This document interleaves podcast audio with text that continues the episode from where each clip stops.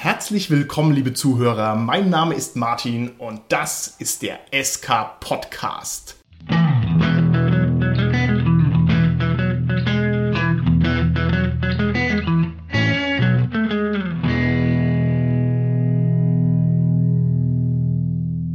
Bei mir heute im Studio sind meine lieben Gäste, der Holger, der Carsten und der Dominik. Ja, hallo, der Holger hier. Hallo, hier ist der Carsten. Hi, hier ist der Dominik.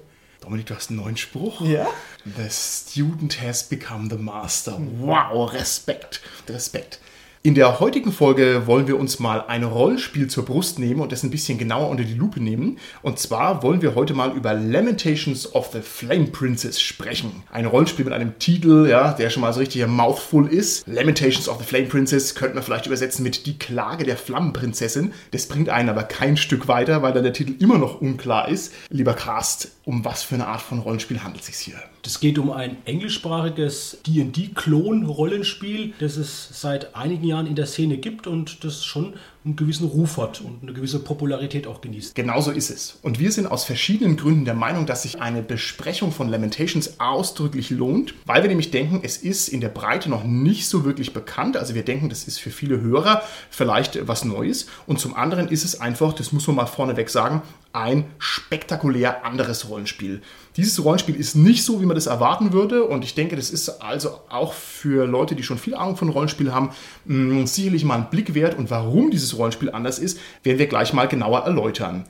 Dominik, wie war es bei dir? Erst Kontakt mit Lamentations, wie hat es auf dich gewirkt auf den ersten Blick? An Lamentations hat mich gereizt, dass es eine schöne Aufmachung hat, dass es wirklich was Neues ist, was man so nicht kennt, dass, wie ich finde, ein sehr schönes Kunstprojekt ist. Es ist provokant, was sich viele halt nicht trauen. Es schlägt mal über eine Grenze, was einfach mal was Neues ist, was man halt nicht so täglich in der Hand hat. Ja, das finde ich genauso. Also gerade was du jetzt gesagt hast, dass es eine hohe Qualität hat, eine hohe künstlerische Qualität. Wenn man jetzt hier diese Bücher durchgeht, die Lamentations Bücher, was hat da am meisten geflasht? Also für mich ganz klar, I Read in the Pleasant Land. Von der ganzen Aufmachung her, grafisch eine Laienbindung hat das Buch, muss man sich vorstellen. Da auch wirklich die Verknüpfung mit Kunst und Text einfach und Grafiken, das ist schon herausragend. Wobei ich gerne ergänzen würde bezüglich des ersten Eindrucks, den hatte ich bei Lamentations of the Flame Princess auch über ein Cover und das war das Cover von einem Modul, das heißt World of the Lost. Das ist so ein Science-Fiction-Setting irgendwas und das hat mich zutiefst irritiert, dieses Cover, weil es erstens eine ziemlich explizite Gewalterstellung enthält, zweitens, weil es eben eine Science-Fiction-Szene enthält, drittens, weil ich es gar nicht so gut gezeichnet fand irgendwie, im Gegensatz zu vielen, vielen anderen Modulen oder Covern von Lamentations of the Flame Princess. Das war sowas, wo ich dachte, wow, was ist denn das? Und ich war echt irritiert. Ich, ich, ich wusste einfach nicht genau.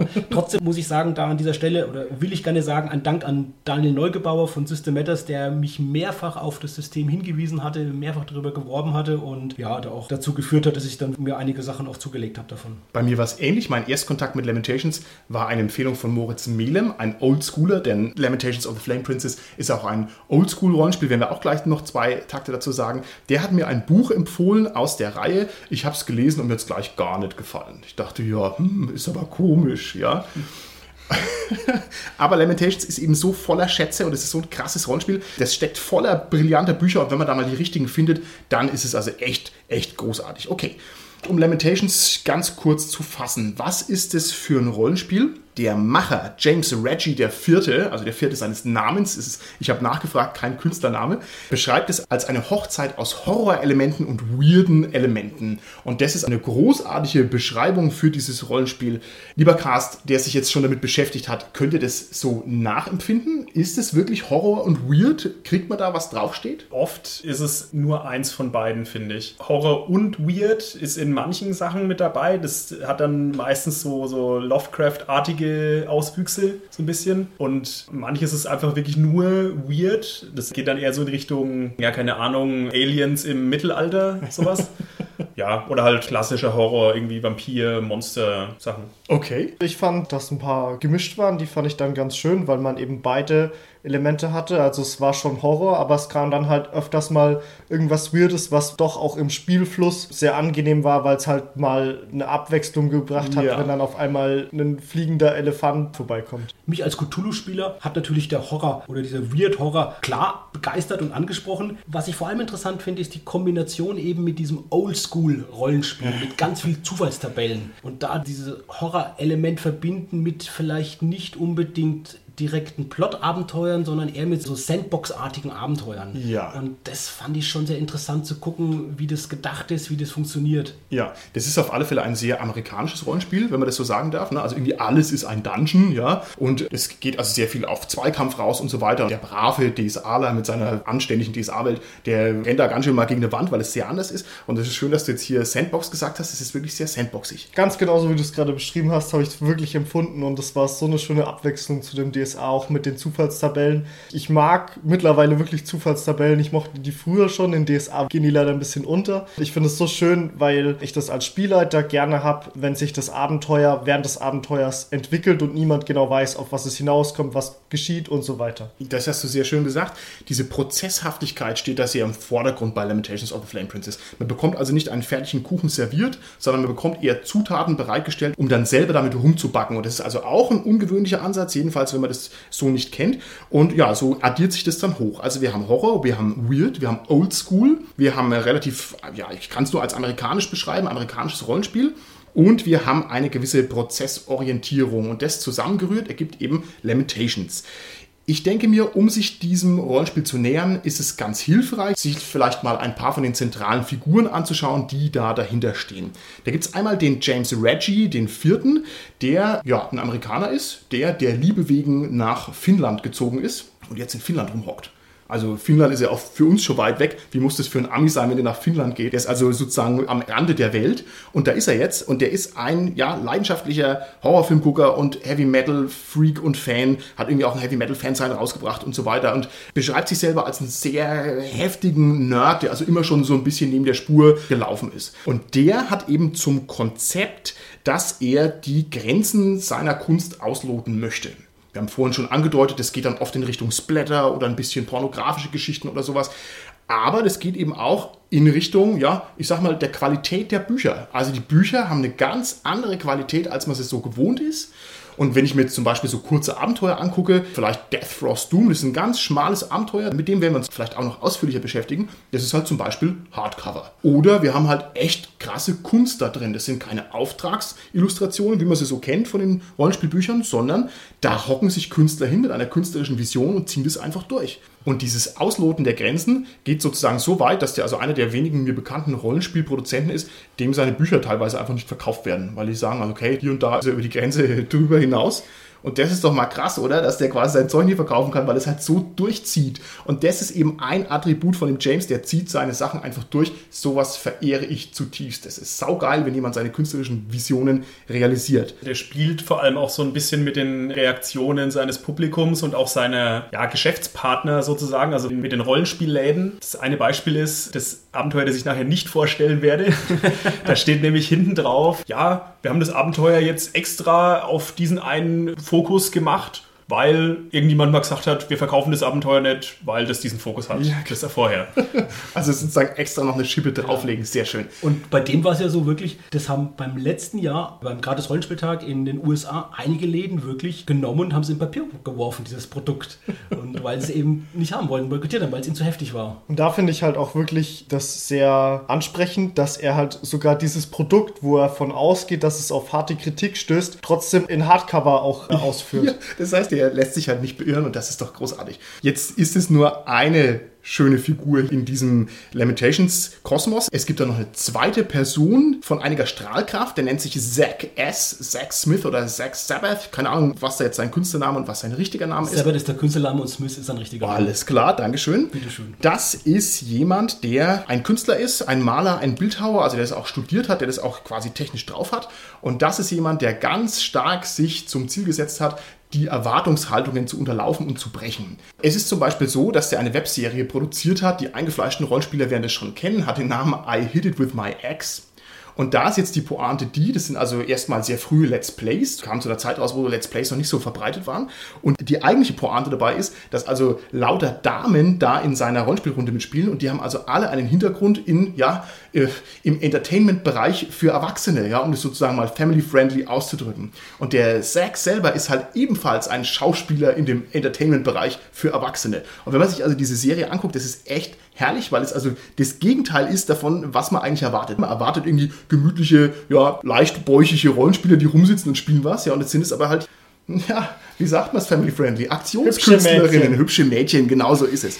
Und solche Sachen macht er halt. Also der ist sozusagen jemand, der ganz gezielt ein bisschen die Erwartungshaltungen aufgreift und verändert. Und außerdem ist es jemand, der seine Vision ebenfalls durchzieht. Also das heißt, der macht halt auch, was er will. Und die Produkte, die man sich angucken kann von dem, die sind insofern einzigartig, weil der einfach keine Berührungsängste hat mit gar nichts. Und zusammen haben wir also den Zack und den James und die sind auf ihre Art und Weise unbekümmert. Und das ist halt super, weil die geben halt Vollgas. Ne? Und das ist ein Grund, warum Lamentations einfach echt fett ist. Sag jemand noch zwei Sätze zum Zack, weil es so ein herrlicher bunter Vogel ist. Ich finde es schade, dass er mir mit dieser Idee zuvor gekommen ist. Ja. Sonst hätte ich das gemacht. Ähm, welche stimmt. Idee jetzt? ja, mit seinen YouTube-Videos. Also ich dachte jetzt mit der vollständigen künstlerischen Vision, das deine Bücher immer anders zu machen und wie du sie willst. Das hätte ich auch gedacht, ja, aber da geht es dir nur um die hübschen Rollenspielerinnen, alles klar. Ja, ja, ja, Dominik, okay. Dass es halt schon auch gut ankommt, zeigt unter anderem, dass Lamentation of the Flame Princess auch schon häufiger prämiert wurde. Hat schon sehr, sehr viele Annies gewonnen. Jetzt gerade bei der letzten Gen Con hat es mehrere Annies wieder gewonnen. Auch der Zack S hat schon Annies gewonnen. Das zeigt eben, das kommt halt gut an auch beim Publikum und in der Öffentlichkeit. Genau, also es kommt erstens gut an und er hat also mittlerweile auch die Meriten, um da andere Kaliber quasi in Angriff zu nehmen. Ich bin jetzt nicht der große Zack S-Experte. Das heißt, ich weiß nicht, ob ich das jetzt so voll erfassen kann, aber ich meine, der war auch bei der neuesten D&D-Version irgendwie mitschöpferisch dran beteiligt und ich meine, was für einen Ritterschlag kann man noch haben, als dass man jetzt hier D&D 5 mitmacht in Amerika. Also der ist schon ziemlich durch die Decke. Und der ist halt auch einfach so ein herrlicher, punkiger Typ. Das ist einfach eine super Existenz. Eine coole Sau halt einfach. Er ist halt auch irgendwie jemand, denke ich, der wie das Rollenspiel Lamentations of Flame Princess provoziert. Das sieht man zum Beispiel daran, es gibt einen ellenlangen Thread in Tannelorn, wo es einfach nur um die Bewertung der Person von dem Zack S geht. Ja? Also allein in dieser Länge des Threads sieht man, dass der Leute sich wirklich viele Gedanken machen, überlegen, ja. wie ist der drauf, was ist das für ein Mensch und ja. Und es ist halt so, Authentizität ist halt das Wertvollste auf der ganzen Welt, das kann man sich nicht kaufen. Und es scheint mir einfach ein durch und durch authentischer Typ zu sein, genauso wie der James. Und das ist halt sozusagen der Nukleus für Lamentations. Gut, und wir haben uns jetzt gedacht, dass wir Lamentations unseren lieben Hörern draußen im SK-Podcast-Land dahingehend näher bringen, dass wir uns einfach mal ein, zwei, drei Produkte nacheinander angucken. Und ich würde vielleicht noch vorneweg zwei Sachen vorschalten. Nämlich zum einen müssen wir mal einen Satz über die Regeln verlieren, wie man sich die Regeln von Lamentations vorstellen sollte. Und vielleicht ein Schrittchen vorher noch eine Sache, die mir und uns allgemein, glaube ich, ein bisschen aufgefallen ist. Es gibt kein Weltenbuch zu Lamentations. Ich habe zuerst gedacht, ich bin doof, ich finde das nicht ne, auf den Homepages. Mhm. Irgendwie so mal der Hintergrundband, wo wird denn das hier eigentlich gespielt? Was ist denn da eigentlich für eine Hintergrundwelt? Und jetzt gibt es das aber nicht. So, was sagt ihr denn dazu? Sagt ihr, das ist ein cooler Ansatz? Oder sagt ihr, na, fühle ich mich gleich unwohl ohne Weltenband? Ich fand, das ist genau der richtige Ansatz für Lamentations, weil es sich dadurch alle Tore und Türen offen lässt, überall mal mit ihrem Stil reinzugehen. Also egal, ob das jetzt in den 1930ern ist oder im Mittelalter oder Science Fiction, sie können halt überall mal ein bisschen drin rumspielen und schränken sich nicht auf irgendwas direkt ein. Ja, ich glaube, es wäre auch eine heftige Einschränkung, wenn man sagen würde, wir machen nur 30er Lamentations, nur die 30er, da würde also das bei weitem nicht ausgereizt sein. Bist du damit zufrieden, Holger? Oder würdest du sagen, ja, wäre der schon lieber irgendwo eine Festlegung? Also ich habe das eh von vornherein so aufgefasst, dass das mehr so eine Sammlung an Spielhilfen ist für verschiedenste Settings, als dass es eine kohärente Welt ist. Ja, ja. Und das Lustige ist, wir haben ein Abenteuer entdeckt, das spielt direkt vor unserer Haustür, ja? direkt vor dem Studio des SK Podcasts und deshalb echt crazy, wenn jemand, der aus Amerika kommt, nach Finnland zieht, ein Abenteuer schreibt, das halt bei uns vor der Haustür spielt, kann man eigentlich nur Podcast High Five geben dass es keine direkt fixierte einzige Hintergrundwelt gibt, ist für mich schon ungewohnt und auch unerwartet, weil der Name Lamentations of the Flame Princess irgendwie doch vielleicht impliziert, dass ja. es das irgendwie so ein, ja, irgendeine bestimmte Welt, ein konsistentes äh, Weltenbau dahinter ist. Ja, ein ja. konsistenter Weltenbau, aber den gibt es halt einfach da nicht. Das ist schon interessant. Wobei man noch einfügen muss, es gibt schon so ein Grundsetting, zumindest eines, dass der Produzent oder der Herausgeber, der James Edward Reggie, wo der eigentlich Sachen schon an dazu geschrieben hat. Mhm. Und das ist so Mittelalter bei uns, würde ich sagen, oder spätes Mittelalter, Ja, ja. wo es schon auch Pulverwaffen gibt, die sind auch im Regelwerk noch beschrieben so, also das ist so ungefähr so die Zeit, wobei er sich selbst da auch nicht so genau festlegt und ich auch woanders schon gelesen habe in der Recherche, in den Pulverwaffen das überlegt hat, was ist denn genau von der Zeit, da wurde es so als Indiz genommen, ja, das, ne, es gibt ja theoretisch auch schon Pulverwaffen oder die könnte man auch nehmen, ja, aber das ist eben eins von vielen verschiedenen Settings, es gibt auch Fantasy, es gibt Science Fiction, es gibt ganz, ganz verschiedene Sachen. Carsten, hast du dann bei deiner Recherche die Flame Princess auch gefunden?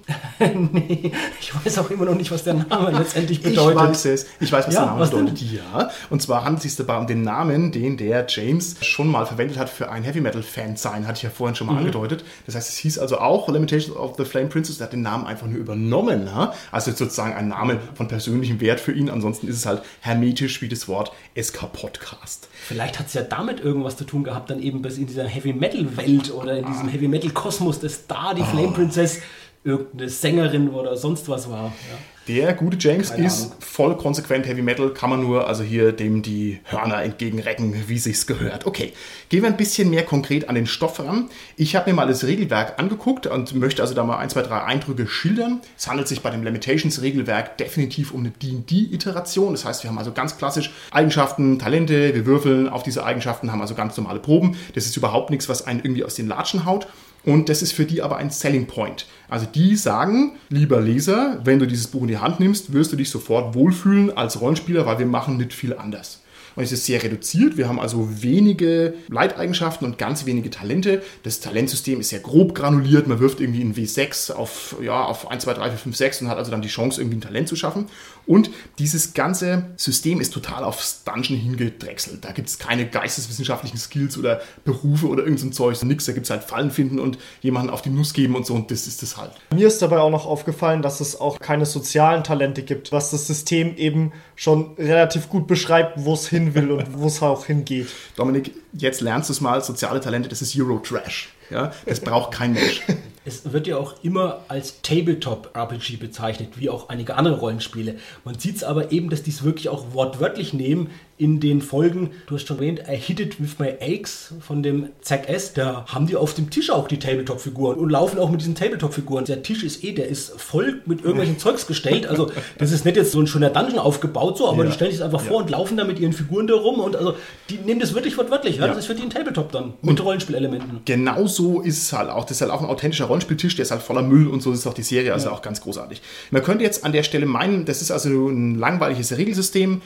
Wenn ich mich nicht verguckt habe, gibt es auch zum Beispiel gar keine Möglichkeit, seine Figur irgendwie speziell auszuformen, sondern wenn man halt levelt, levelt man halt eine gerade Linie hoch, ne, für jemanden, der irgendwie aus der DSA-Ecke kommt. Echt crazy, ja, dass ich da nicht meine Punkte verteilen darf. Naja, und dann liest man so durch und dann sagt man, okay, jetzt schaue ich mal die Magie an. Dann merkt man schon, uh, da Spruchmagie, ne? Ganz schön viele Seiten. Da wird uns vielleicht der Dominik gleich noch was dazu verraten. Und dann merkt man, da sind so kleine, weirde und konterintuitive Sachen in diesem Regelwerk drin. Zum Beispiel, ein Zauberer kann Beschwörungen machen und diese Beschwörungen kann man verpatzen. Und wenn diese Beschwörungen verpatzt werden, dann kann man auf einer bizarren Tabelle würfeln und da heißt es dann zum Beispiel, Ergebnis 16 wurde gewürfelt. Die Realität bricht aus den Fugen. Auf der Stelle wechselt der Spielleiter. Das heißt, ich mache einen Zauberpatzer und dann muss hier der Carsten seine Spielleiterrolle an jemand anders abgeben. Und das ist eine echte Regel bei Lamentations. Und das ist ja wohl mega cool. Das ist die Zauberregel oder Zauberpatzerregel, die ins Metagame mal richtig eingreift. Und um kurz ins Detail zu gehen, also es funktioniert so, der Spielleiter wechselt zufällig. Und es gibt aber quasi zu den ganzen Zauberpatzern gibt es dann noch so Regeln, wie geht es wieder rückgängig? Also wie kriegt man das wieder ins Normale? Und da ist es so, wenn die neue Figur von dem Spielleiter auflevelt, dann kriegt er seine Rolle wieder zurück. Oder wenn er zufällig beim nächsten Wechsel, also das wechselt dann so periodisch, wieder der Spielleiter ist, dann bleibt das auch. Und man steht halt da und fragt sich halt, ist es jetzt das Lustigste auf der ganzen Welt oder ist es vollkommen bescheuert? Und ich glaube, da sind wir genau in diesem Bereich weird. Das ist einfach echt weird.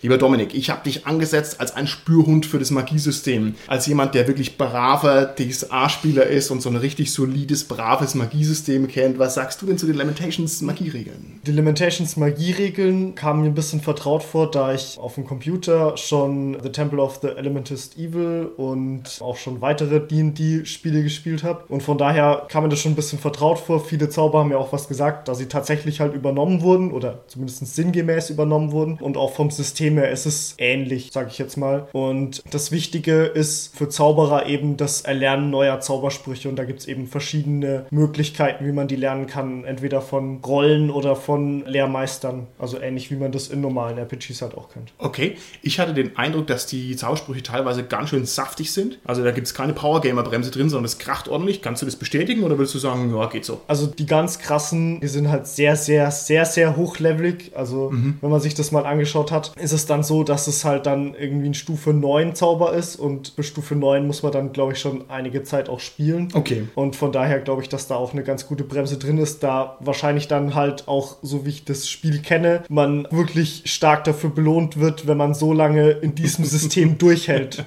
Also das ist aber generell bei den ganzen Klassen so. Zum Beispiel beim Kämpfer ist es so, wenn der aufsteigt, kriegt er automatisch immer mehr Schadensbonus. Also pro Level kriegt er dann plus 1 auf seinen Schadensbonus. Das heißt, wenn der Level 10 ist, hat er halt 10 oder 11, glaube ich, dann Schadensbonus einfach so. Also das geht schon ganz schön gut ab in dem Regelwerk auch. Es skaliert sehr deutlich nach oben. Ein Zauber ist mir ins Auge gefallen, und zwar, weil ich der Meinung bin, es ist ein schönes Paradebeispiel, auf was man sich da einlässt. Es ist so ein Zeichen des Todes und wenn man dieses Zeichen des Todes liest, kriegt man also unendlich viel Schaden reingeblastert, aber man kann dieses Zeichen des Todes überhaupt nur erkennen, dass das da ist, indem man es liest. Das heißt, wenn es halt irgendwo ist, man kann ihm halt quasi nicht ausweichen und so. Also solche Späßchen gibt es dann da schon auch. Wen das jetzt von unseren Hörern bis dahin schon interessiert, das Rulebook gibt es gratis zum Runterladen im Netz, genauso wie auch ein Tutorial-Book, wo einfach noch so ein paar allgemeine Themen übers Rollenspiel aus der Sicht von dem James Reggie verbreitet werden, plus ein Abenteuer, das in diesem Tutorial-Book drin ist. Können wir ja unten verlinken ja. unter der Folge. Einfach mal anschauen, sich holen, kostet nichts. Ja, ja. Lesen, Spaß haben. Auf alle Fälle. Kopfschütteln.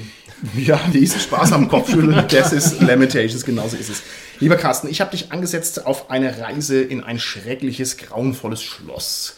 Nämlich auf das Abenteuer Chateau de ich glaube, Cursed Chateau. Palula. Cursed Chateau. Ein französischer oder? Titel, der mir gerade entfallen ist. Okay. Lieber Carsten, was hast du mir zu berichten aus dem verfluchten Schlösschen? Ja, das ist ein Horrorschloss, wo es die Figuren hinverschlägt, die dann auch erst manchmal wegkommen und die dann versuchen müssen, da zu überleben. Das ist dadurch besonders zum einen, dass das eben eine Vergangenheit hat, dieses Schloss, eine Vergangenheit seines Besitzers und auch eine Vergangenheit des Personals, das aber jetzt als untote Zombies auftaucht in diesem Buch, die eben auch gefährlich sind und die Figuren einfach versuchen müssen, sich mit denen auseinanderzusetzen und da zu überleben. Das ist eine von vielen, vielen Gefahren, die da in diesem verfluchten, verwunschenen Schloss auf die Helden lauern. Das zweite, wo es wirklich herausragend ist, ist die grafische Gestaltung. Das hat so tolle Pläne. Die sind so richtig mit Goldschrift oder Goldrand. Also toll. Das in den ja. in Hand zu halten. Das Cover ist super und auch dann wirklich drinnen im Umschlag links und rechts. Das ist wieder ein Hardcover, sind schon Pläne und innen drin sind ganz viele Pläne. Und das ist halt toll gemacht. Ganz, ganz viele Zufallsbegegnungen. Es hat so einen sehr morbiden, einen sehr melancholischen Grundton, der drin ist. Das kann gut und schlecht sein, aber den hat es einfach.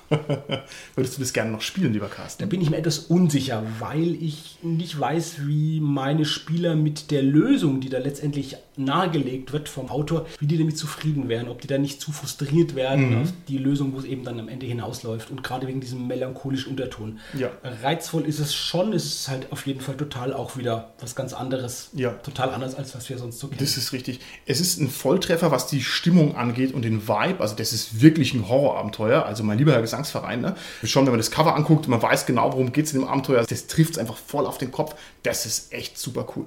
Und es ist auch ein erfolgreiches Abenteuer, das jetzt schon in überarbeiteten, erweiterten dritten Auflage mittlerweile ja. erschienen. Das ja. glaube ich, das allererste Abenteuer war noch gar nicht für Lamentation, also Flame Princess und wurde dann auf das, ich wollte gerade den Fehler machen, Setting sagen, auf das Regelgerüst übertragen. ein bisschen aber auch auf okay. das Grundsetting da mit Mittelalter. So also tolles Ding, toll auch einfach nur zum Lesen, weil es inspirierend ist. Schönes Teil, kann ich also selber auch empfehlen? Lieber Dominik, ich habe dich beauftragt, mir ein weiteres Buch mit einem unaussprechlichen Namen vorzustellen. Quelong. Ja, Quillong. Okay. Hat mir wirklich sehr gut gefallen. Also es ist ein asiatisches Setting, so irgendwo zwischen Thailand, Indien, Vietnam. Irgendwo da ist es eingegliedert. Allerdings ist es relativ losgelöst von irgendeiner Zeit, da es sehr mysteriös ist. Also es bedient sich da aus den Legenden und Sagen aus dieser Region. Ich muss sagen, die Artworks da drin sind wirklich richtig, richtig schön. Also ich habe selten so schöne Artworks gesehen. Sind zwar alle schwarz-weiß, aber trotzdem super fein gezeichnet und so. Also da hat man schon echt gesehen, dass der schon Ahnung hat von dem, was er macht. Worum geht es Abenteuer grob, ohne jetzt den Plot zu verraten? Ja. Auf was lasse ich mich ein, wenn ich nach Asien reise? Also es geht darum, dass man eine Kapsel, in der niemand weiß, was drinnen ist, durch ein Dorf tragen muss. In diesem Dorf stimmt irgendwas nicht und es hat eben was mit Schlangen zu tun. Also die scheinen die alle anzubeten und man muss eben entweder rausfinden, warum oder halt auch nicht. Weil man zu schnell stirbt. Okay, alles klar. Würdest du es empfehlen, das Abenteuer? Würdest du es spielen wollen? Also spielen würde ich es nicht. Zu meistern und zum Vorbereiten hat es sehr viel Spaß gemacht. Okay. Das war wirklich schön zu lesen, schön anzuschauen. Zu spielen ist, glaube ich, schwierig, weil man sehr alleine gelassen wird in dieser Welt und dann eben zurechtkommen muss mit sehr vielen Gefahren. Wir vom SK Podcast sind ja die Speerspitze der Nerdkultur. Das heißt, wir werden selbstverständlich uns eins von diesen Abenteuern mal vornehmen, das auch wirklich spielen und dann davon berichten, wie das läuft. Und insofern, ja, werden wir sehen, wie es klappt. Lieber Holger, kristallköpfige Kinder waren dein Auftrag. Was hast du uns zu berichten aus Lamentations of the Flame Princess? Die kristallköpfigen Kinder, das ist nämlich genau das, das ich nicht vorstellen werde. Oh, okay.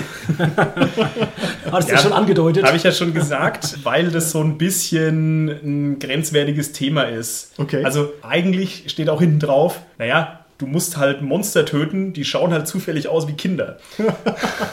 Okay, okay, okay. Aber wie gesagt, nur ganz grob umrissen, das ist so ein richtig crazy Alien-Dungeon. Also du machst die Tür auf und dann ist da halt ein Schleimpool und dann machst du die nächste Tür auf und dann sind da halt Kryokammern und keine Ahnung. Also das ist so, da es im Mittelalter spielt, recht strange. Das will ich spielen, jetzt auf der Stelle. Ah. Hast du schon gesagt, wie das Abenteuer heißt? Das ist nicht der vollständige Titel mit den kristallköpfigen Kindern, sondern das heißt Cave of the Crystal-Headed Children. Okay. So, was ich jetzt aber wirklich vorbereitet habe, unter anderem ist das Abenteuer Thulian Echoes. Und das spielt in so einer Griechenland-Welt so ein bisschen, zumindest teilweise, weil der Kniff an dem Abenteuer ist, das ist zweigeteilt. Man spielt seine normalen Figuren und die entdecken ein Buch und in dem Buch ist halt ein weiteres Abenteuer beschrieben und das spielt man dann erstmal nach. Und dann, wenn man das im Buch nachgespielt hat, dann kann man auch sich entscheiden, naja, wir fahren dahin, weil das existiert real, das Setting im Setting. Ist ein bisschen kompliziert, ja. Man kann das quasi nochmal nachspielen, halt ungefähr 1000 Jahre später, was man nicht unbedingt weiß am Anfang. Und dann hat halt jede kleine Veränderung, die man damals gemacht hat, massive Auswirkungen auf die jetzt Welt. Holger, ich will das auch spielen. Mann, ey, ich bin so ein Sacker für diese Geschichte im Geschichte-Ding. Das klingt so sau cool. Ja, kannst du es empfehlen? Also, hat es dir Spaß gemacht beim Lesen? Denkst du, das ist ein cooles Abenteuer? Ich fand es ziemlich gut gemacht. Wie gesagt, dieser Zeiteffekt, den man da hat, der wird auch durch eine Mechanik in dem Buch selber gut umgesetzt. Also man hat dann so beschreibende Wörter, also Tags, die einem im Text halt sagen, ja, das hier ist jetzt wichtig, das hier ist jetzt wichtig. Okay, Aber gut. das nimmt auch nicht überhand. Das sind, glaube ich, so 12 oder 15 Tags. Also passt noch, kriegt man von der Komplexität hin. Und es bietet so ein bisschen, ja, noch weitere Seitengänge, die man gehen kann. Also da gibt es dann zum Beispiel noch einen Eingang in die Hohlwelt, wo es dann auch, soweit ich das überblickt habe, einen Ansatzpunkt gibt bei Lamentations wieder. Dieser Weg dahin ist ein einziger Zufallsgenerator. Also es gibt halt viele Möglichkeiten, da irgendwas zu machen. Ist auch recht crazy von der Umsetzung. ja, ja, also ja. so, ja, auch wieder irgendwelche ganz alten, riesengroßen, inselgroßen Maschinen und so weiter und so weiter. Meine Frage wäre, wie habt ihr es denn empfunden vom Railroading-Faktor? Nehmen diese Zufallstabellen das Railroad komplett raus oder wie findet ihr das? Die Zufallstabellen sind sehr interessant als Stilmittel für ein Rollenspiel. Da können wir ewig drüber reden. Es kommt drauf an. Ich finde, das ist manchmal ein bisschen lazy GMing. Also wenn ich hier so einen Einzeiler bekomme, irgendwie keine Ahnung, ja, die Bäckerin ist die Vampirin, Punkt. So. Andere Leute würden da draus halt ein 120-seitiges Abenteuer schreiben und hier kriegst du halt einen Einzeiler. Und insofern, ich fremdle deswegen noch ein bisschen damit, weil ich es nicht kann und nicht so einsetze. Ich würde es gerne mal testen, wie das geht. Mir ist es bewusst geworden, dass diese Zufallstabellen ja als Simulation der Welt oder des Prozesses, hast du ja schon gesagt, Martin, der Welt ja dienen bedienen, weil es eben nicht vorgeschrieben ist, wo sich bestimmte Personen immer aufhalten, sondern die können sich halt da oder dort aufhalten, je nachdem, was man in der Zufallstabelle würfelt. Und dann gilt natürlich das andere dann nicht mehr. Ja, und ich stelle mir das so ein bisschen vor wie so ein Computerspiel, wo halt auch Nichtspielercharaktere sind, die irgendwo rumlaufen und je nachdem, wo du halt in den Raum reingehst, begegnest du die oder begegnest Ja. du nicht. Also gerade zum Zeitpunkt, wo du halt gerade bist. Ja. Genau, weil ich hatte in dem Quilong eben da eine sehr schöne Zufallstabelle, wo du das gerade ansprichst, mit in den Raum reinkommen, wo halt dann einfach auch ein großer Teil dieser Zufallstabelle ist, es passiert nichts, was sehr entspannend ist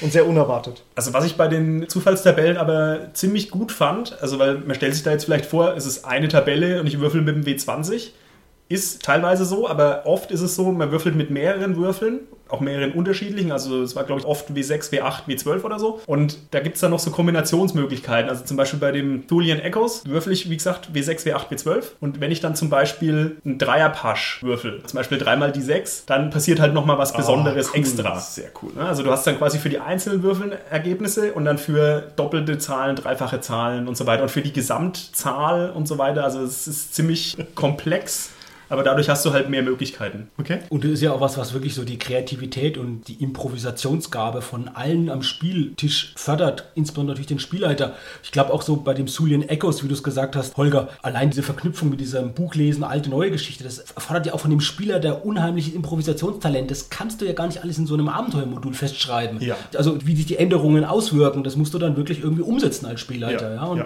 ich glaube, da ist einfach die Zufallstabelle oder wie die Zufallstabellen generell in dem System gehandhabt werden, ein zusätzliches Element, um das zu fördern. Genau. Ich unterlaufe jetzt hier die Begeisterung für die Zufallstabellen, indem ich mal noch zwei andere Bücher kurz vorstelle, die mir nämlich nicht so gut gefallen haben, fairerweise, muss man es auch dazu sagen. Das eine war das Isle of the Unknown, habe ich glaube ich schon mal erwähnt am Anfang der Folge.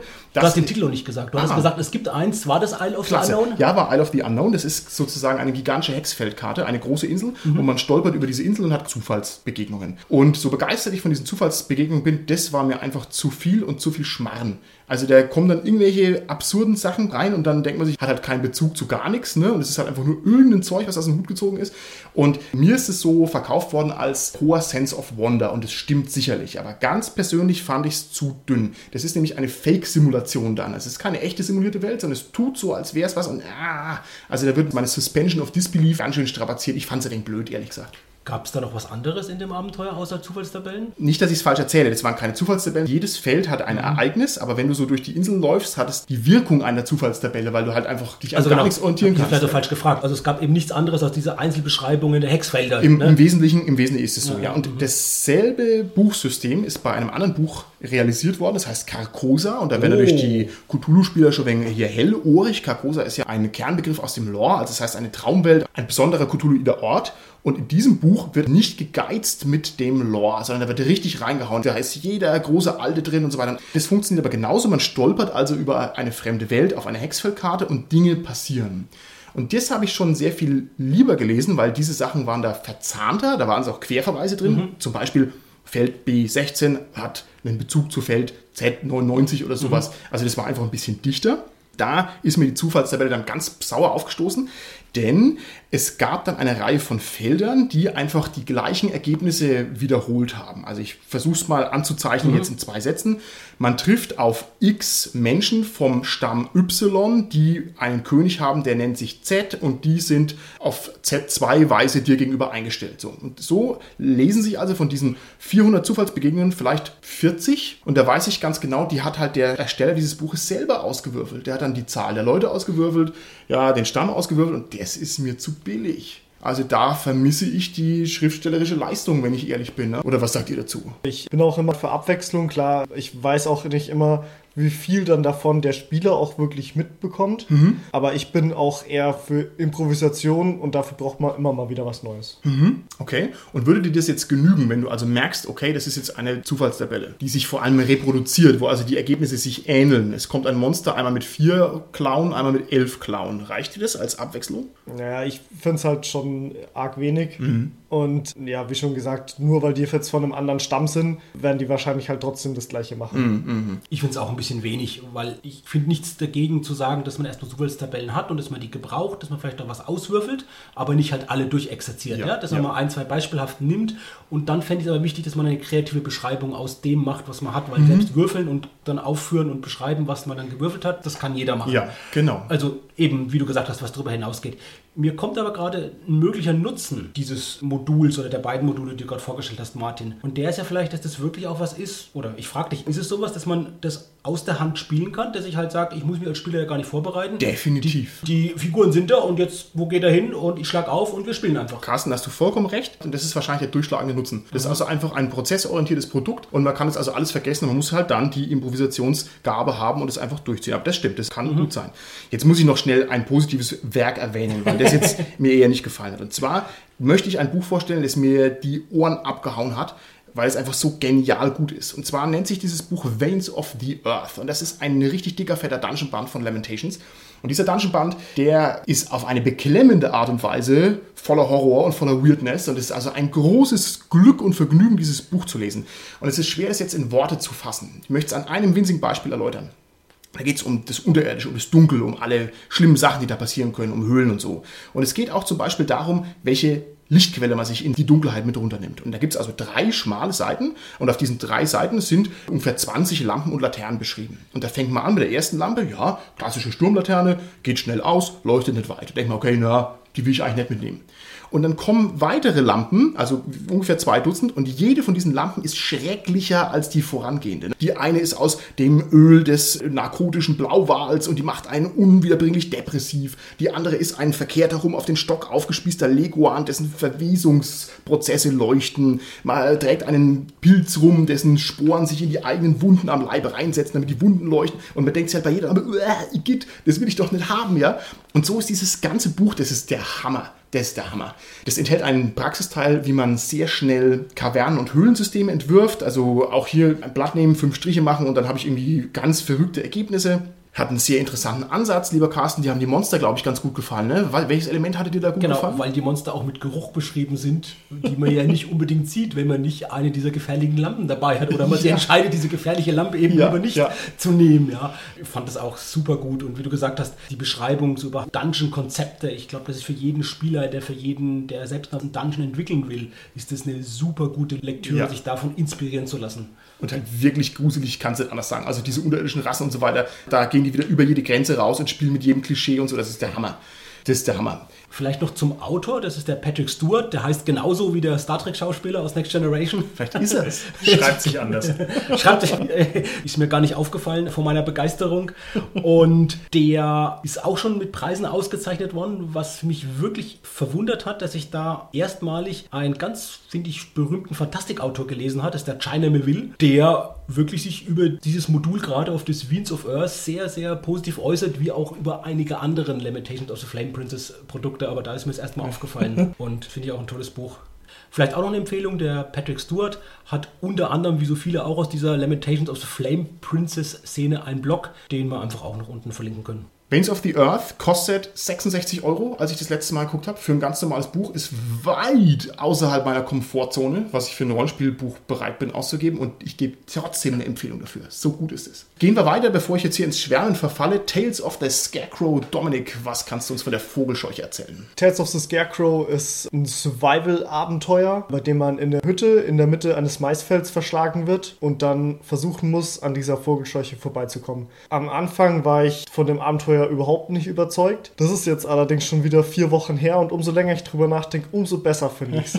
Es ist ein super Abenteuer, finde ich mittlerweile. Warum? Also erstens mal, es hat zwei richtig coole Elemente, die ich super gern spielen würde, aber ich würde es als One-Shot spielen. Die erste Variante, die dieses Abenteuer mit reinbringt, ist, die Spieler entscheiden selbst, welche Kräfte diese Vogelscheuche hat. Okay. Indem sie verdeckt aufschreiben, was für schreckliche Kräfte diese Vogelscheuche hat. Und Jeder Spieler einzeln also. jeder Spieler einzeln und der Spieler, der das schrecklichste Attribut dieser Vogelscheuche zuschreibt, der bekommt dann Erfahrung und das hat sie dann eben auch. Also die Spieler legen fest, wie gefährlich diese Vogelscheuche ist. Das finde ich so einen coolen Ansatz und das würde ich so gern mal sehen, was dabei rauskommt und das kann man immer und immer wieder spielen, Ja, ja. dieses Abenteuer und es wird immer anders. Das reizt mich einfach total, das mal wirklich mit einer Gruppe zu spielen und der zweite Faktor ist nämlich, was auch noch sehr reizvoll ist, dass man höchstwahrscheinlich dieses Maisfeld nicht verlassen kann, ohne dass einer der Mitgefangenen geopfert werden muss, dieser Vogelscheuche. Das finde ich sehr interessant. die müssen dann entscheiden, wen sie opfern am Tisch. Ja, oder halt einen Weg finden, wo sie alle durchbekommen, aber halt auch vielleicht alle sterben. Also hochinteressant, ne? Und spielt wieder mit der Spielmechanik als solcher. Also auf so einem Meta-Level großartig. Die Spielmechanik, die klingt wirklich super, super clever, weil das ja genau das aushebelt, was wir sonst zum Abenteuer haben. Wenn der Spieler, der das quasi jetzt festlegen sollte, dann schreien dann alle, oh, Meisterwillkür und so. Und so kann der einfach sich zurücklehnen, der Spieler, der kann schmunzeln und kann sagen, ach, das habt ihr jetzt genommen, ne? Ja, und das ist richtig. Und außerdem kriegt man die inneren Wünsche und Fürchte der Ja. Spieler raus. Die Fürchte, das gibt's gar nicht. Was ist denn der Plural von Furcht? Die Befürchtungen. Die Befürchtungen. Die Ängste. Ängste, die Ja, Ängste ja, exzellent. ja, ja. Das ist ja auch toll. Also super intelligent, Ja, ja. super intelligent. Lieber Holger, der Ball geht weiter an dich. Was hast du noch für uns? Ja, wir hatten jetzt viele konkrete Abenteuer. Was ich mir jetzt noch durchgelesen habe, ist eher so ein Baukasten. Der gibt natürlich auch ein bisschen so Hooks mit, aber im Endeffekt ist der etwas offener. Und zwar heißt der Scenic Dunsmith. Wir hatten ja vorhin schon Lovecraft. Das spielt natürlich auch ein bisschen damit. Bei Lovecraft gibt es ja Innsmouth und Dunwich. Also das ist genau in diese Schiene, so diese, ja, hinterwäldlerische Gemeinde, die irgendwie von der Außenwelt ein bisschen abgeschnitten ist und so. Und das ist genau ein Baukasten dafür. Elemente, die das Buch halt bietet, sind magische Artefakte, die da irgendwie versteckt sein könnten oder auch sind. Und so eine Beschreibung von einem Geheimkult, der eventuell in dieser Stadt ist. Und jetzt war schon die ganze Zeit so ein bisschen relativierend alles. Es ist, wie gesagt, ein Baukasten und der hat eine sehr ausgefeilte Methode, finde ich, das quasi zu kreieren. Also diese Stadt. Und zwar benutzt man mehrere Tools, unter anderem Würfel und Spielkarten und natürlich ein Blatt Papier. Man fängt damit an, man würfelt einfach mal mit einem bestimmten Würfelpool auf das Blatt Papier. Und da, wo die Würfel liegen bleiben, sind dann die Gebäude auf der Karte. Sehr sau cool. Und welche Zahl halt der Würfel anzeigt, zeigt dann, das ist das und das Gebäude. Und dann für jedes Gebäude zieht man dann Spielkarten. Und das beschreibt dann die Personen, die da wohnen. Also für jede der Farben von dem Poker-Set, das man benutzen muss, gibt es quasi eine Familie, die in der Stadt wohnt. Und das Ass ist das Familienoberhaupt. Zwei ist halt irgendwie so der vergessene Neffe. genau, und das beschreibt halt, wo die Leute wohnen. Da gibt es noch so ein paar Spezialcharaktere und alles noch so ein bisschen komplexer. Ja, aber fand ich interessant, weil das wirklich durchdacht ist, wie man das kreiert. Und es ist auch super ungewöhnlich, ne? Also der Klassiker ist doch, man kriegt eine Stadt vorgelegt, dann heißt es, hier wohnt der, hier wohnt der, hier wohnt der. Und da wird halt gewürfelt und gezogen und dann gib ihm coole Sache. Was ich auch lustig finde, war so ein bisschen ein kleines Detail, wo sie dran gedacht haben, dass nämlich, wenn Leute irgendwie vielleicht gerade ein neues Spielkartenset auspacken, dann sind ja manchmal noch so Sonderkarten dabei, also die Joker oder halt die Poker-Anleitung, die ja auch auf einer Karte ist, die man eigentlich aussortieren soll, steht auch im Buch drin, bitte sortiert diese Karten aus. Und dann steht weiter hinten drin so, aha, du hast die Karten doch nicht aussortiert. Wenn du den Joker gezogen hast, passiert das und das. also das fand ich nochmal sehr lustig. Sehr schön. Also würdest du es empfehlen? Glaubst du, es ist spielenswert? Also es bietet durchaus viele Details, die drin sein können, auch nicht drin sein können. Das macht es schon interessant. Es ist halt vom Setting her relativ stark vorgegeben. ne? Es ist halt so dieses Lovecraft-artige, aber bietet viele Hooks, also kann man empfehlen. Okay. Ich habe noch ein Abenteuer, das heißt Broodmother Sky Fortress. Das ist von einem Autor, der heißt Jeff Ryans und das ist auch wieder einer, der einen Blog hat und den wir auch verlinken können wieder dazu. da komme ich gleich nochmal zurück auf seinen Blog. Das ist erstmal ein Abenteuer, das mir so vorkommt, als wenn es aus einer Bierlaune heraus entstanden wäre oder aus einer Wette. Weil was passiert? Es kommt eine Wolkenfestung, die verheert so einen ganzen Landstrich und auf dieser Wolkenfestung sind Chimären von Elefant und Hai. Also ihr könnt euch vorstellen, wie die Chimäre aussieht. Der Körper ist der Elefant und der Kopf dann noch, um es noch besonders gefährlich zu machen, ist ein Hai und sind noch Giganten, ja. Die sind riesengroß. So, und die Figuren müssen halt jetzt da hoch auf die Wolkenfestung, um die Zerstörung der Einhalt zu gewähren. Was ich richtig cool finde bei dem Buch ist, dass der Autor viele Sachen gar nicht so festlegt. Und gerade an dieser Szene jetzt, wo ich gesagt habe, ja, wie die da hochkommen, da wird es für mich ganz deutlich. Da sagt er ja, weißt du, wie die da hochkommen? Also ich weiß es nicht. Und du als Spieler, du musst es eigentlich auch nicht wissen. Aber weißt du, wer es weiß? Deine Spieler, die wissen es. Und das finde ich total schön, dieses offene zu sagen, nee, ich muss nicht eine Lösung festlegen. Das kennen wir, glaube ich, von vielen Abenteuern, den Fehler, den man auch machen kann als Spieler, dass man denkt, die müssen diese eine Lösung finden und ist ganz blind für die viel, viel besseren Lösungen, die die Spieler präsentieren. Das Zweite dabei ist, dass genau dieser Text und genau in diesem Beispiel auch total gut mit sehr, sehr tollen Grafiken verknüpft ist. Gerade an dem Beispiel ist es so, da sieht man wirklich einen Helden, der sich einfach Gedanken macht, wie man auf die Wolkenfestung kommt. Man sieht dann quasi so comichaft in drei Gedankenbläschen drei Möglichkeiten die im Text gar nicht stehen. Aber sieht dann drei Möglichkeiten, wie die Charaktere eben da hochkommen könnten. So ist das ganze Abenteuer mit Möglichkeiten. Woher die, die Giganten kommen, wer die Wolkenfestung gebaut hat, wird alles immer wieder offen gelassen. Es gibt aber immer verschiedene Möglichkeiten, die erläutert werden und gesagt werden, welche Konsequenzen hat es. Nehmen wir an, das sind Götter, die die Wolkenfestung gebaut haben. Welche Konsequenzen hat das jetzt fürs Abenteuer und für die Kampagne und so. Und das ist schon ziemlich, ziemlich gut durchdacht. Das finde ich toll, dass dir die Zeichnungen da gut gefallen. Das ist mir noch als Gedanke durch den Kopf gegangen, deswegen werde ich das jetzt hier mal los. Der Zack S. ist ja, wie gesagt, Maler und Schreiber und ich finde, diese Kombination ist natürlich unschlagbar. Der kann ja Dinge machen, wie zum Beispiel der Walter Mörs macht, dass er seine eigenen Sachen illustriert und diese Kombo ist halt echt ein absolutes Brett. Ne? Also sollte man nicht unterschätzen, wer dieses Doppeltalent hat, malen und schreiben, wow, ne? großartig. Ich glaube, wir haben es vorhin schon erwähnt, A Red in the Pleasant Land wäre das eine Modul, wo dieses wirklich Hand in Hand geht mit Text ja. und mit Bildern von dem Zack S. Und ein anderes Modul, das hat er mit dem Patrick Stewart zusammen gemacht, der dieses Veins of Earth geschrieben hat, ist The Maze of the Blue Medusa. Also wer das mal in die Finger kriegt, unbedingt durchblättern, anschauen. Das ist ein Kunstwerk alleine. Ja, ja wirklich vom optischen Also wirklich, es ist wirklich ein Kunstwerk. Also das kenne ich so nicht aus der Welt Rollenspiel. Das ist wirklich krass. Ich habe noch eine Ergänzung, die ich machen will zu dem Broadmother Sky Fortress. Was da auch noch ungewöhnlich ist, und das ist mir dann wieder am Ende bewusst geworden, ich habe ja gesagt, am Anfang mit dem Block hat das was zu tun. Das ist dann irgendwann zu Ende des Abenteuers, dann kommen aber noch 60 Seiten oder so. Und das sind einfach Spielleiter-Tipps oder so ganz allgemeine Anmerkungen zum Rollenspiel, die überhaupt nicht unbedingt was mit dem Abenteuer zu tun haben. Wie ja das Abenteuer auch schon so teilweise angelegt ist, dass so allgemeine Tipps gegeben werden. Und dann am Ende kommen halt Tipps, die gar nichts mit dem Abenteuer zu tun haben. Und das sind eben Artikel, die aus dem Blog einfach nochmal vielleicht aufbearbeitet mhm. wurden mhm. und da rausgenommen sind. Dieses Modul ist ein Modul, das ich alleine deswegen empfehlen würde zu lesen, weil es halt einfach richtig Spaß macht, das zu lesen und weil es richtig ja. cool ist ja. und weil es auch ein wirklich, glaube ich, nochmal vom Verständnis für Spielleiten wirklich weiterbringt, wirklich inspiriert und viel hilft. Und ja. wenn man Bock hat, kann man auch dieses trashige Abenteuer dann nochmal leiten. Ja. Trash ist nichts Schlechtes. Trash ist großartig.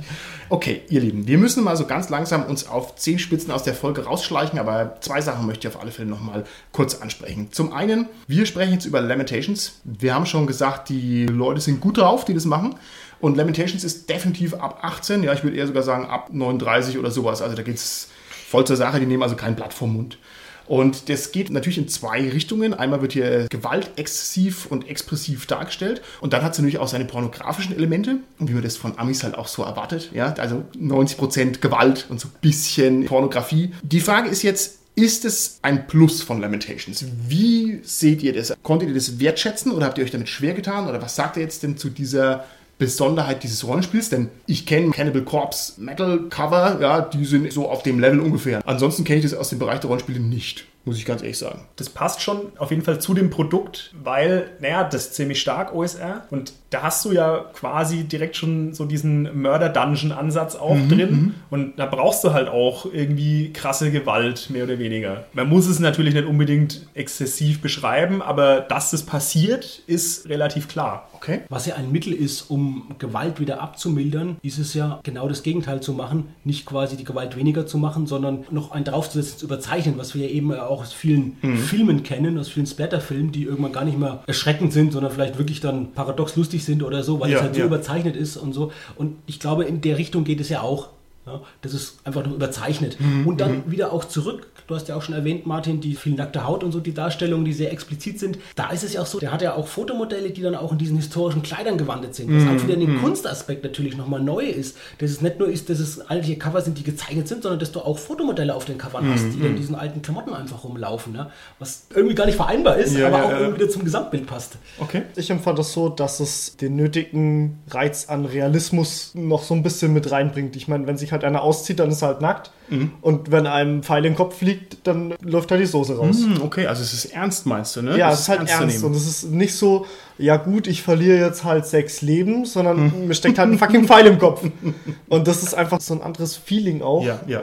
was man dann dazu hat. Und ich finde, es ist mehr in Realismus gemacht. Klar, ja. sind auch viele Sachen sehr überzogen. Aber das merkt man dann auch. Aber man hat dann keine Scheu, irgendwie dann auch realistisch zu hm, bleiben. Hm, okay. Also ich bin solchen Sachen grundsätzlich eigentlich eher abgeneigt. Also ich brauche das nicht. Ich brauche das Blätter nicht und ich brauche es auch in meinem Rollenspiel keine großen Porno-Geschichten drin. Aber im Bereich Lamentations muss ich sagen, weil ich diese Künstler für total authentische Typen halte und weil die das wirklich machen wollen und hier ihre Vision verwirklichen, muss ich sagen, finde ich das nicht nur okay, sondern finde ich das eigentlich gut, weil es zeigt einfach, dass die machen, was die wollen und es passt insofern zu dem Produkt. Also ich habe jetzt niemals ein Buch weggelegt, weil ich gesagt habe, okay, ist jetzt jenseits von Gut und Böse, sondern man akzeptiert es und dann passt es, finde ich, auch dazu.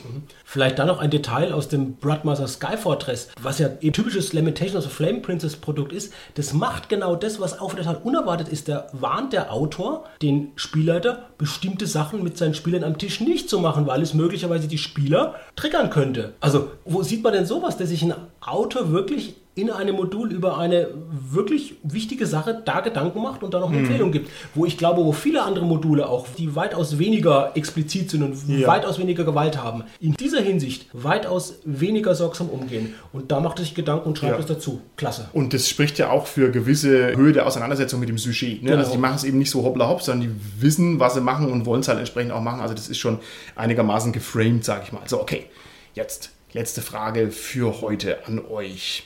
Wie ist jetzt euer Gesamturteil? Ist es was für euch? Wolltet ihr das spielen? Werdet ihr das spielen? Oder eher nicht? Bei mir war das so ein Prozess, umso länger ich mich mit beschäftige, und ich glaube, es ist jedem so gegangen, umso länger man sich mit dieser ganzen Materie beschäftigt, umso mehr Bock hat man drauf. Ja? Es ist wirklich so, dass ich richtig Bock habe, irgendwas zu spielen. Okay, super, schön. Carsten? Mir geht's ähnlich. Ich werde auf jeden Fall die Sachen auch weiterlesen, weil die so schon eine absolute Bereicherung sind und riesengroßen Spaß machen zu lesen und interessant sind. Eine Sache, die mich besonders reizt, das auch spielerisch zu erleben, die ist einfach zu sehen, wie das als Spieler ist mit der Figurensterblichkeit. Also zu sehen, schaffe ich das, meine Spielfigur überlebt oder geht die vielleicht gleich bei der ersten Begegnung halt drauf, wenn ich da nicht richtig genug aufpasse. Und vielleicht eine zweite Sache als Spieler, da ist es halt reizvoll mal auszuprobieren, diese Zufallstabellen und dann wirklich auch zu gucken, wie gehe ich damit um, wenn dann für mich auch total unvorbereitet und unerwartete Ergebnisse kommen und wie bringe ich das irgendwie sinnvoll Okay. in den Plot unter. Alles klar, Holger? Als System selber, finde ich, reizt es mich nicht so ganz. Es ist zu generisch, also vom Regelaspekt her jetzt. okay. Und halt zu unzusammenhängend ne, von den ganzen Büchern selber. Mhm. Das ist natürlich ein Vorteil, wenn man dann mal sagt, ah, ich brauche schnell irgendwas. Machen wir halt das Abenteuer schnell als One-Shot, können wir zur Not auch Savage Worlds Regel nehmen. Mhm. Da denke ich, ist es gut geeignet dafür oder halt als Inspirationsquelle für andere Spiele, dass man sagt, ah, ich nehme jetzt mal irgendwie die zwei Zufallstabellen raus, Mhm. weil ich schnell was brauche. Dafür ist es gut geeignet, aber so als eigenständiges System, das man dann kampagnenmäßig bespielen will, halte ich für sehr schwierig. Okay, alles klar. Nur mit hübschen Frauen. Also da ist es dann jetzt vielleicht wieder okay. Für mich ganz persönlich muss ich sagen, ich glaube, dass Lamentations sehr gut dazu geeignet ist, Cthulhu abzulösen, weil ich nämlich Horror und Weird einfach echt viel, viel, viel besser finde als nur Horror. Und ich freue mich darauf, viel mit Lamentations zu machen. Und wir, die wir hier rumsitzen, werden Lamentations jetzt noch nicht ad acta legen, sondern wir werden uns nochmal eins von diesen Modulen konzentriert vornehmen. Und wir werden auf alle Fälle auch das Bestselling Abenteuer mit dem schönen Titel Death Frost Doom, ah, der Titel ist so Metal, großartig, werden wir auch gemeinsam spielen und werden davon berichten, ob das denn funktioniert. Und ich denke, mit den drei wunderschönen Worten Death Frost Doom werden wir uns jetzt aus der Folge verabschieden und dann hören wir uns beim nächsten Mal wieder. Tschüssi! Tschüss. Tschüss.